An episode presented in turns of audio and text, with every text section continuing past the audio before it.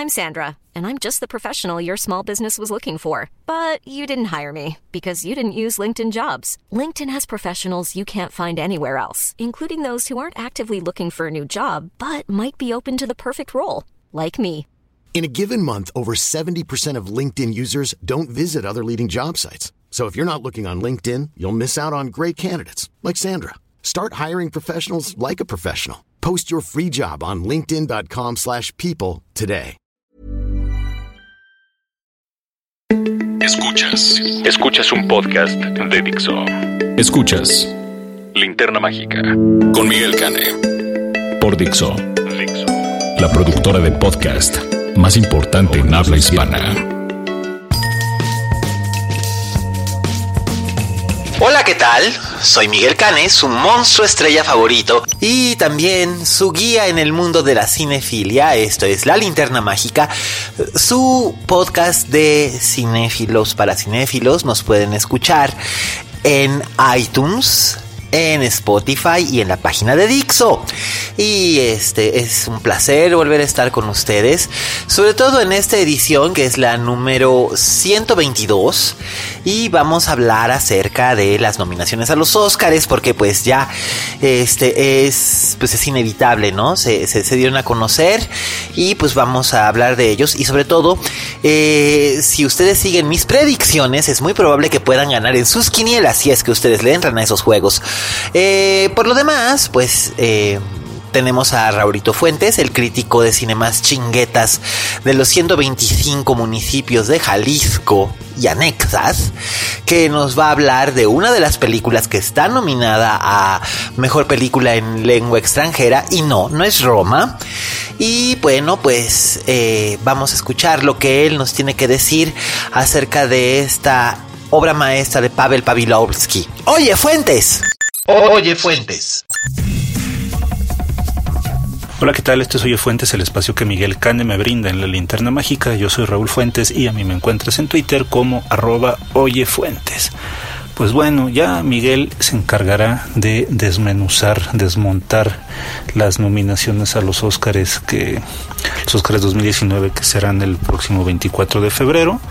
Eh, yo solamente me gustaría decir que tuve una sensación como de Rafa Gorgori. Estoy triste y enojado, perdón, estoy contento y enojado a la vez. Me parece que hay muchas eh, películas y muchas nominaciones que me da gusto ver y otras que de plano no, pero eh, pues eso ya no me corresponde a mí eh, platicarlo más bien, si, si lo quieren platicar más de cerca, pues hagámoslo vía Twitter.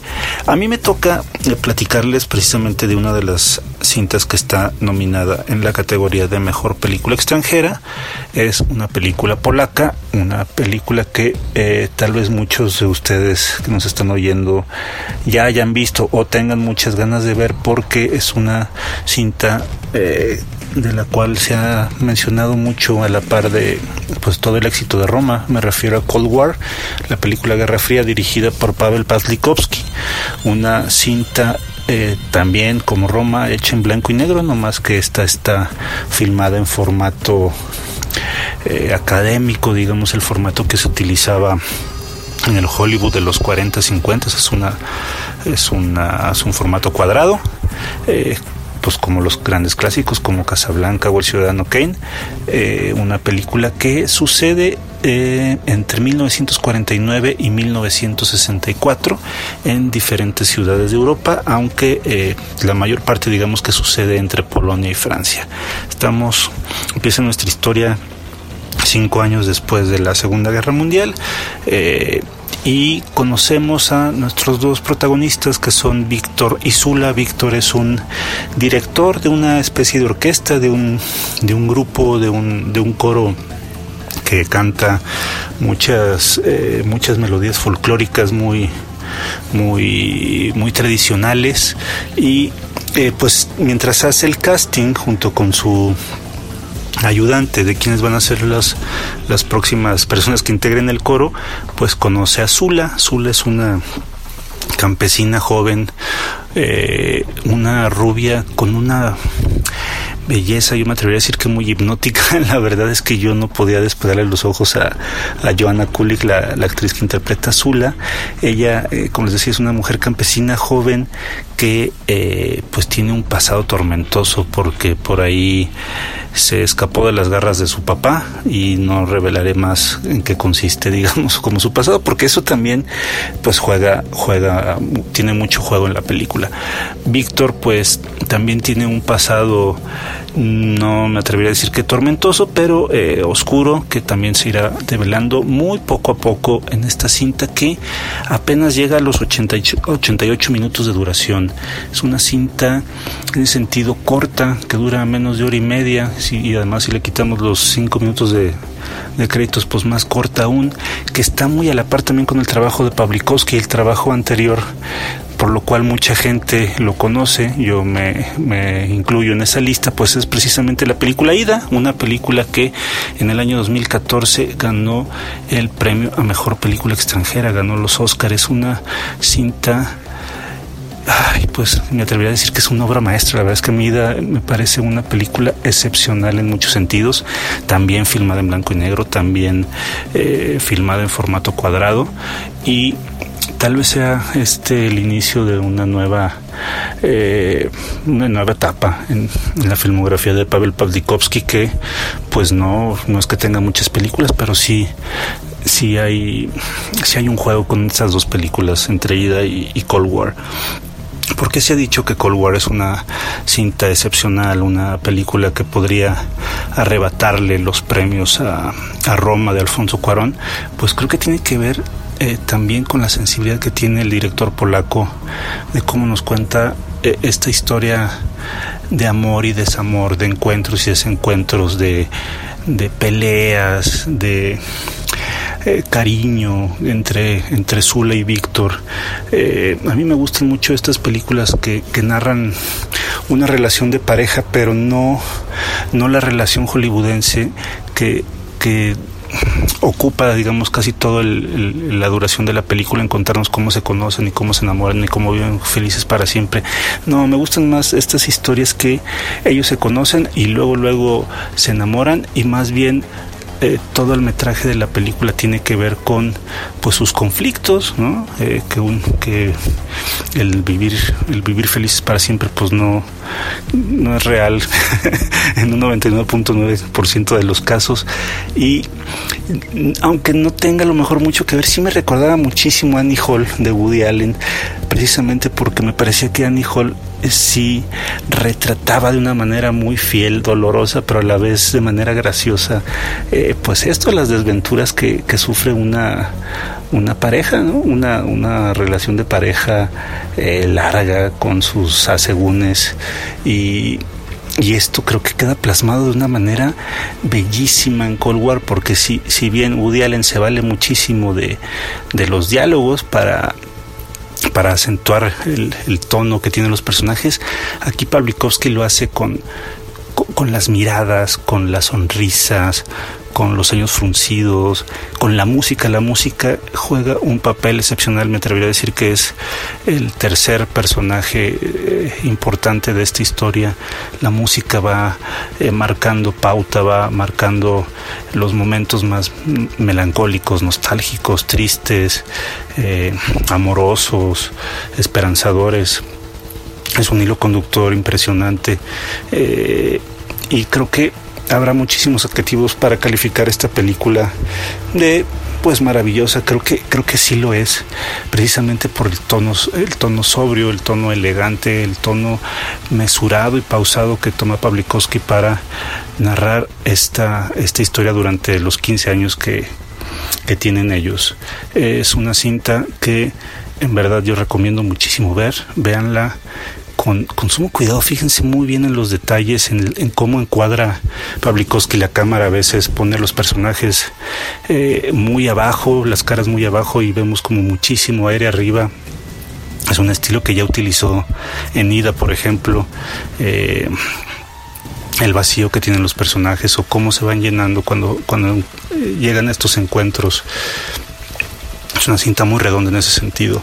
Espero que pues vaya con suerte. Quién sabe cómo le vaya a ir en contra de Roma, pero pues eh, ojalá la puedan ver, ojalá la, la, podamos comentar en Twitter. Yo estoy como arroba oyefuentes. Si son fans de, de, de Pavlikovsky como yo, pues me gustaría saber sus opiniones. Y pues bueno, pues eso es todo. Nos escuchamos la próxima semana. Hasta luego. Escuchas. Escuchas. Linterna Mágica. Fixo. Gracias Raulito. Bueno, pues ya escucharon lo que tenía que decir Raulito Fuentes acerca de Cold War. A mí personalmente la película me gustó, me gustó mucho. Es emocionante, es tierna y es bellísima. Este, y bueno, pues ahora vamos a hablar del mami. O sea, bueno, pues las nominaciones al Oscar. ¿Ha llegado el mame demasiado lejos? ¿O no es suficiente mame? Me refiero, por supuesto, a las 10 nominaciones que recibió Roma. Oigan, es que 10 nominaciones, digo, Roma es una película bellísima, lo dije en su momento, en septiembre. Em, el asunto con Roma es que tenemos que ver Roma una sola vez. Yo ya lo decidí que Roma vale la pena verla una sola vez, porque si la ve uno más veces que una sola, em, empieza a encontrarle como que las costuras, ¿no? Al menos ese fue mi caso. Y como que ya no es tan, tan fácil. Pero bueno, aparte de hablar de Roma y sus nominaciones, ¿qué les parece si hacemos un recuento rápido de las nominaciones que hay y este en las, en las principales categorías? Mejor película. Bueno, pues hizo historia la casa Marvel por colocar Black Panther como mejor eh, candidata a mejor película del año. Francamente me parece una exageración, eh, pero bueno, ese soy yo y si a ustedes les gustó, pues enhorabuena. Black Clansman, la película de nuestro amigo Spike Lee, a quien ningún chile le embona, pues este pues se coloca, pero yo siento que le va a pasar lo mismo que siempre le pasa a nuestro amigo Spike Lee. Eh, va a ser berrinche y se va a quejar porque este pues no lo no, no, no, creo que pase de la nominación que ya en sí es un premio para las películas que hace que hace nuestro amigo Spike Lee. Eh, le digo mucho a nuestro amigo verdad al Spike Lee pero la verdad es que el señor me cae en pandorga pero prometí que iba a ser bien educado. Bohemian Rhapsody. Ay por favor. The Favorite de Yorgos Lantimos. Ah, ahí sí estoy de acuerdo, damas y caballeros. Eh, maravilla de Sevilla esta película. Green Book, Guacala. Roma, que por supuesto, y que es probablemente la que gane con mayor facilidad. A Star is Born, eh, básicamente, como en el caso de eh, Black Panther y Green Book, pues como que está ahí para complacer al público más que nada o hacerles sentir que el cine popular también tiene un lugar en el mundo del Oscar. Y bueno, finalmente, ¿qué son los Oscars si no eh, premios a la popularidad, no? Em, en fin, yo siempre he dicho que mi versión favorita de Star is Born es la de Judy Garland. No que esta no me guste, por lo menos no es tan intragable ni inmamable como la de Barbara Streisand y Chris Christopherson. Y eso que Chris Christopherson es un sol, pero Barbara es mucha Barbara. Eh, y Vice, eh, que bueno, yo no sé a quién se le ocurrió que hacer una película sobre el diablo, eh, quiero decir, este, el ex vicepresidente de los Estados Unidos. Em, es un este es, algo padre pero pues bueno le, no, no, veo que le, que le, haya ido realmente tan mal, aunque a mí francamente me da flojera. Actriz eh, de reparto, Amy Adams por Vice. Very good, Amy Adams. Bueno, Amy Adams es una maravilla, por donde se le mire. Marina de Tavira por Roma que yo creo que es una nominación premio ya en sí misma. Eh, Digo, Marina es mucha Marina, siempre lo he dicho, especialmente en teatro. No es este, no es discriminarla ni mucho menos, pero eh, francamente ser la única actriz profesional en una película donde Cuarón utilizó actores no profesionales eh, me parece un poquito trampa, pero En fin, el personaje de la mamá Sophie me pareció que estaba como que a medio coser, pero sí tiene una de las escenas más memorables del año y me refiero a la escena del cachetadón. Si ustedes no han visto Roma todavía, no es realmente un spoiler, entenderán cuando vean la película y si ustedes ya la vieron, saben perfectamente bien a qué escena me refiero y entienden por qué razón como que aquí sí jala. Eh, Regina King por Si la colonia hablara, si Bill Street, If Bill Street Could Talk, que eh, es la película nueva de Barry Jenkins, que es como una telenovela. Eh, Regina King está muy bien, pero Regina King está muy bien en lo que sea. O sea, en realidad es más mérito de ella que del director. En fin. Y luego, por supuesto, está el Coco Coco Combo Breaker. Eh, la dupla perfecta, que son Emma Stone y Rachel Weisz por The Favorite. Sería maravilloso que por primera vez en 50 años hubiera un empate en una categoría de actuación. Y sería maravilloso que fueran Emma Stone y Rachel Weisz y que las dos se llevaran Óscares por esta película de Lantimos donde las dos como, como Sarah Churchill y Abigail Wilson están las dos maravillosas, bestiales, brutales, espectaculares.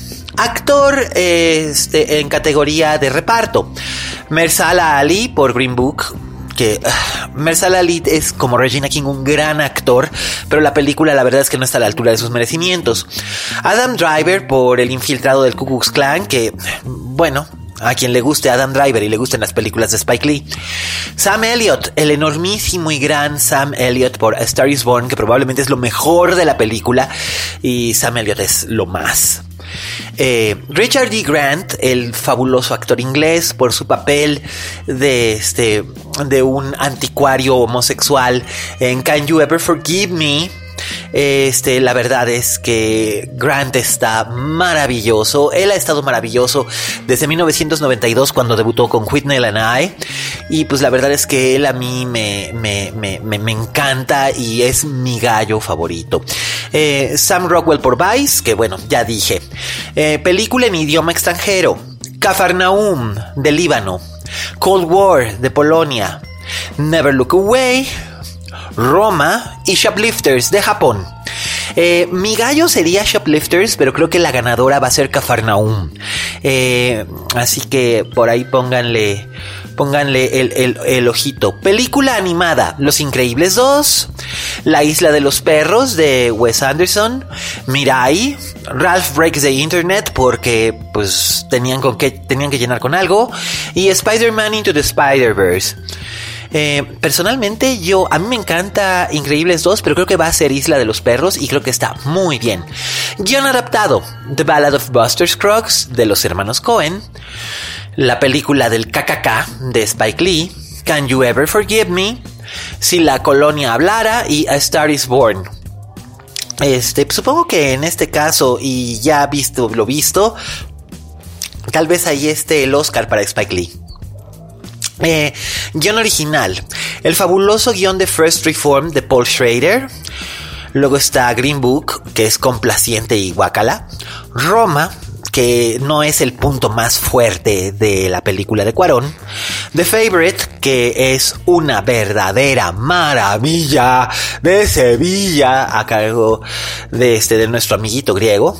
Y Vice, o sea, Vice aquí es la que tiene más que perder.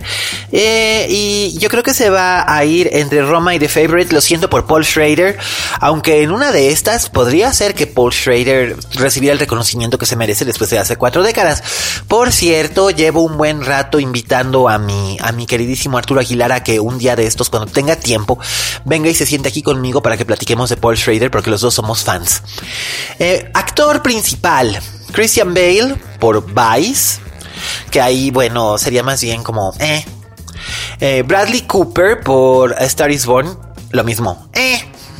Willem Dafoe por En la Puerta de la Eternidad. Rami Malek por Bohemian Rhapsody. Neta, es neta Hollywood.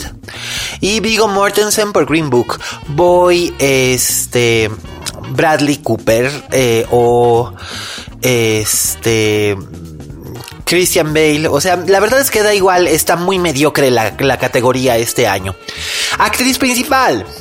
Yalitza Aparicio, por Roma, obviamente. Yo creo que lo mismo que dije de Marina, que es mucha Marina. Este, Yalitza es maravillosa, es natural, es entrañable. Pero bueno, Yalitza Aparicio, no, no sé, creo que con esta nominación ya tiene su premio, sobre todo porque está compitiendo con Melissa McCarthy por Can You Ever Forgive Me. Eh, ok, ok, sí, bueno, quiere dejar de ser chistosa, denle chance la eh, superlativa Lady Gaga por Star is Born, que también siento que es una nominación premio. Aunque quién sabe, siendo esto un concurso de popularidad, ya vete tú a saber. Y dos extraordinarias actrices, Olivia Colman en su interpretación de la reina Ana de Inglaterra en The Favorite, que o sea, nos puede llevar de la, de la ternura al asco si hay momentos en los que da asquito, eh, es, maravillosa. Y la monumental, la única, la extraordinaria que ha venido arrasando con todo, Glenn Close por The Wife, eh, que sinceramente yo siento que ese premio ya lo tiene en la bolsa como le pasó en su momento a Helen Mirren con The Queen, eh, pero francamente yo no sé, no, no, no sé, no sé, no quiero hacerme ilusiones. luego tenemos Mejor Director, Spike Lee. Pavel Pavlovsky por Cold War. ¡Yay! Eh, Lantimos por The Favorite. Sí. Alfonso Cuarón, que por supuesto va a ser quien gane eh, por Roma. O sea, ahí sí no hay vuelta de hoja, ustedes lo saben. Y Adam McKay por Vice. Eh, también, ojo, Alfonso Cuarón está nominado por Mejor Cinematografía y Mejor Edición por, por Roma. Porque él hizo pues absolutamente todo esto. Este, ah, no, no, perdón, no es cierto, no está, no está nominado por, por, por Roma en edición, pero sí por este, por, pero sí está nominado por eh, mezcla de sonido.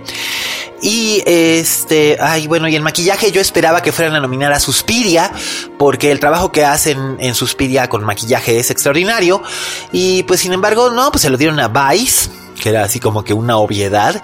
A Mary Queen of Scots nada más porque hacen ver fea a Margot Robbie, o sea, come on, stop trying to make Margot Robbie happen, por favor. Y Border. Pero bueno, este, Roma, ¿el mame ha llegado demasiado lejos? ¿Ustedes qué opinan? Eh, digo, Alfonso Cuarón, de llegar a obtener el Oscar, sería el segundo director mm, de origen mexicano en tener dos Oscars como mejor director. Él fue el primer director de origen mexicano en tener un Oscar este, como mejor director. Esto fue hace cinco años por Gravity. Eh, posteriormente le seguiría eh, de manera consecutiva eh, dos años seguidos Alejandro G. Iñárritu con este Birdman y luego The Revenant. Luego vendría un, un, un, paréntesis a cargo de Damien Chazelle por La La Land. Y luego vendría El Gordito del Toro. Yo sí le puedo decir El Gordo del Toro porque lo conozco, tú no. Este el gordito del toro que ganó por la forma del agua. Y bueno, pues digo, ya todo el mundo está diciendo que otra vez actores, eh, que diga, directores eh, mexicanos, ya que paguen predial en Hollywood. Bueno, pues la verdad sí. Eh, ojalá esto tuviera repercusión en que hubiera más apoyo e impulso a jóvenes estudiantes de cine en México que están eh, buscando crear cosas interesantes y nuevas eh, o a directores que ya están trabajando. Por ejemplo eh, no sé me viene a la mente Ernesto Contreras me viene a la mente la maravillosa la extraordinaria Natalia Beristain me viene a la mente Joe Giordano Chala me viene a la mente también este ay, no sé, tantos y tantos y tantos directores y directoras, eh, Claudia Saint Luce, eh, Emilio Portes, que hacen, buscan hacer cosas diferentes, interesantes, y nosotros seguimos así como que endiosados nada más con esos tres pinches gatos, ¿no? Entonces, este, bueno, ojalá gane Alfonso, más bien es bastante obvio que ganará Alfonso Cuarón, pero la verdad esto ojalá tenga repercusiones positivas para directores mexicanos y no únicamente para alguien como el director de... de de este Daniel y Ana y las hijas de Abril y ya saben a quién me refiero, me refiero a Discos Tú, que básicamente es eh, un mero sensacionalista y no me parece realmente un director con sustancia, donde Emilio Portes me parece sumamente original, donde Ernesto Contreras me parece un director con mucha sustancia y donde las extraordinarias Claudia Saint-Luce y Natalia Beristain hacen un gran, gran trabajo. Eh, por otro lado, eh, los Oscar en realidad son tan importantes como nosotros creemos. Aceptémoslo. La caballada estuvo flaca este año. Pero ya lleva varios años estando, estando realmente así. De, este modo no creo que, que haya mucho, este, no haya mucho que ver en, en este sentido. Eh, creo que están los que tienen que estar. Spike Lee es como, ok, ¿qué director de renombre de los últimos 20 años hizo algo remotamente interesante este año? Ah, Spike Lee, ok. Y bueno, por supuesto, eh, Vice es la película eh, sociopolítica eh, de rigor. Eh, y lo interesante aquí es que se haya inclinado la balanza dando 10 nominaciones a cada una, tanto a Roma, una película básicamente independiente que Alfonso Cuarón filmó en México eh, con Esperanto Filmo, su propia productora, y la vendió a Netflix, por lo que este es una una película americana, aunque se haya realizado en México, eh, o una película inglesa independiente, eh, como con un director griego muy excéntrico, con una temática de lesbianas en el siglo XVIII en la corte real inglesa, como es The Favorite. Eh, a mí me parece que lo más interesante es eso. me extrañó que Tony Colette no fuera nominada y siento que la nominación que debió haber sido para Tony Collette por Hereditary se la acabaron dando a eh, Melissa McCarthy que trata de dejar de ser chistosita este, haciendo esta biopic sobre una falsificadora de cartas de celebridades que uno dice, eh, bueno, este, pues, ok, chido, bien por ti, este, Melissa McCarthy, pero bueno, es el capricho de Melissa McCarthy.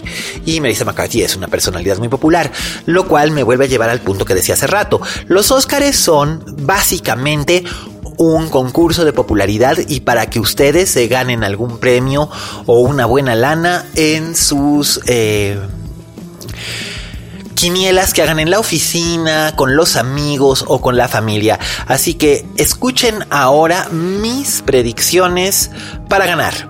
Mejor película, Roma. Actriz de soporte. Eh, es muy probable que para hacer el desempate entre Emma Stone y Rachel Weisz sea Regina King o Marina de Tavira. Y lo más probable es que sea Regina King. Actor de soporte, Mersala Ali o Richard D. Grant. Eh, y la balanza yo creo que se va a acabar inclinando por Mersala Ali. Eh, película de idioma extranjero, es muy probable que ganara Roma, pero también creo que sería Cafarnaum. Eh, documental. Black Sheep. documental en corto, eso quiero decir. documentario, documental de largo metraje of Father and Sons. Canción original Shallow de A Star is Born, por supuesto. Eh, película animada Ice Love Dogs. Eh, con la posibilidad de que ganara Increíbles 2, que sería la primera vez que en una... No, creo que no sería la primera vez ya, de que una secuela animada ganara este, un Oscar, ya había sido el caso de Toy Story 3, tienen ustedes toda la razón. Eh, guion adaptado, Black Clansman, eh, guion original eh, se va entre Green Book y Roma. Y me imagino que puede ser Roma, aunque bueno, la verdad es que ninguna de las dos me hace feliz en ese sentido. Yo preferiría que fuera The Favorite. Eh, actor principal puede ser cualquiera, pero supongo que puede ser Bradley Cooper. Actriz principal, Glenn Close no hay otra. Glenn Close ha ido ganando absolutamente todos los premios que ha estado dando la industria.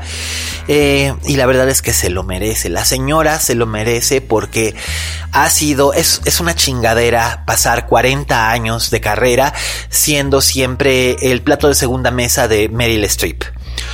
Y la verdad es que esta mujer es mucho más talentosa que Meryl Streep, ya lo dije antes y lo sostengo. Mejor director, Alfonso Cuarón. Mejor diseño de producción, eh, Roma, The Favorite o Black Panther. Eh, mi favorita sería la favorita, pero creo que va a ser Roma. Cinematografía, Roma. Eh, diseño de vestuario, eh, Black Panther. O The Favorite, eh, yo creo que va a ser The Favorite. edición de sonido, Roma. Mezcla de sonido, Roma. Corto animado, Animal Behavior. corto de vida, corto, perdón, en vivo o actuado, Margarit. música original, me supongo, bueno, la de Alexander de Pla para Isla de los Perros es muy bonita, pero me imagino que va a ser Mary Poppins Returns. Efectos visuales, eh, Ready Player One. Eh, edición, eh, yo creo que sería Bohemian Rhapsody o The Favorite. Y maquillaje, Mary Queen of Scots, Vice o, Border, y creo que sería Vice. Y bueno, pues ya, ahí lo tienen, damas y caballeros, ¿verdad? Ya tienen ustedes ahí lo que puede ser su bonita, este, su bonita quiniela, así que pues ya saben, pueden seguir mis recomendaciones o no. Y bueno, pues ya saben que siempre me pueden buscar por Twitter y hacerme preguntas usando el hashtag eh, linterna mágica o el hashtag de cinéfilos para cinéfilos. Eh, por otra parte, déjenme recordarles que eh, pues tenemos muy, bueno, eh, muy, muy buen nivel en, en, en, iTunes, pero a mí me gustaría que tuviéramos algo mejor, así que pues si, nos escuchan en iTunes Podcasts, valórenos, eh, dejen comentarios, y prometo que voy a entrar a contestarlos y escúchenos o escúchenos también por, por Spotify o escúchenos en la página de Dixo. La cosa es que nos escuchen cada semana y sobre todo pues corran la voz, ¿no?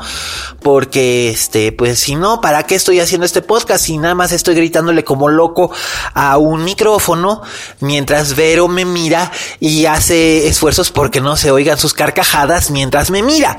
Este, pues por lo demás, ya saben, siempre gracias a toda la banda que nos escucha, ustedes saben quiénes son. Este, desde mi querido David en Cancún hasta mis tocayos, los Migueles, uno en Tijuana y otro aquí en el DF, este, a Pipe y a Enrique en Guadalajara y a todos, todos nuestros, todos nuestros queridos amigos que nos, que nos escuchan y suman cada vez más, la formidable Sara que nos escucha desde España y que no se pierde un podcast, muchas gracias querida Sara. Y este, y por supuesto, pues gracias a todo el equipo de Dixo, Vero que es una santa aquí en los controles y la verdad es que nada más para aguantarnos al Salón Rojo y a mí es una santa. Este, también a Fede en la postproducción, a Dani en la producción, a Oscar en los textos que nos acompañan. Este, recuerden, Dixon no es únicamente linterna mágica. Está bien chido el carro completo con Alex González Ormerod. Está también padrísimo Fuera de la Caja con Macario Chetino, que además es un podcast súper popular, así que escúchenlo, escúchenlo. Vamos, tenemos una enorme variedad de podcasts en la parrilla de Dixo y sabemos que habrá siempre más. Eh, bueno, pues yo soy Miguel Cane, ha sido un placer estar con ustedes. Ya tienen ustedes ahí mis opiniones acerca de las nominaciones al Oscar. Eh, yo siento que otra vez va a ser un director mexicano el que gane. Este, digo, el único que podría como dar la sorpresa sería Pavel Pavlovsky por, por Cold War, pero creo que ya ya Cuarón la tiene ganada porque se ha llevado todos los premios que da la, la academia, este, que digan la academia es la industria. Y Green Book, guacala, pero eso demuestra, como decía Truman Capote, que a la clase de gente a la que le gusta esa clase de cosas, bueno, pues esa es la clase de cosas que le gusta a esa clase de gente. Eh, yo soy Miguel Cane arroba alias Cane en todas las redes sociales. Muchas gracias por escucharnos. Y recuerden, como dijo la Betty Davis, en este negocio si no tienes fama de monstruo, no eres una estrella. Hasta la próxima.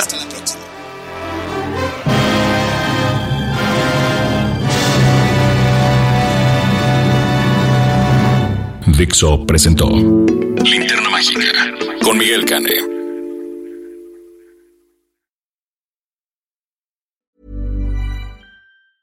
If you thought the only way to get a more defined jawline with natural looking results was through surgery, think again. Juvederm Volux XC is a non surgical injectable gel filler that improves moderate to severe loss of jawline definition and can help you achieve natural looking results with little downtime. Even better, this improved definition lasts up to one year with optimal treatment. No maintenance required. Improve jawline definition for a smooth, sculpted look with Juvederm Volux XC. For important safety information and to find a licensed specialist, visit juvederm.com. That's J U V E D E R M.com. Not for people with severe allergic reactions, allergies to lidocaine, or the proteins used in Juvederm. Common side effects include injection site redness, swelling, pain, tenderness, firmness, lumps, bumps, bruising, discoloration, or itching. There's a risk of unintentional injection into a blood vessel, which can cause vision abnormalities, blindness, stroke, temporary scabs, or scarring. Talk to a licensed specialist to find out if it's right for you.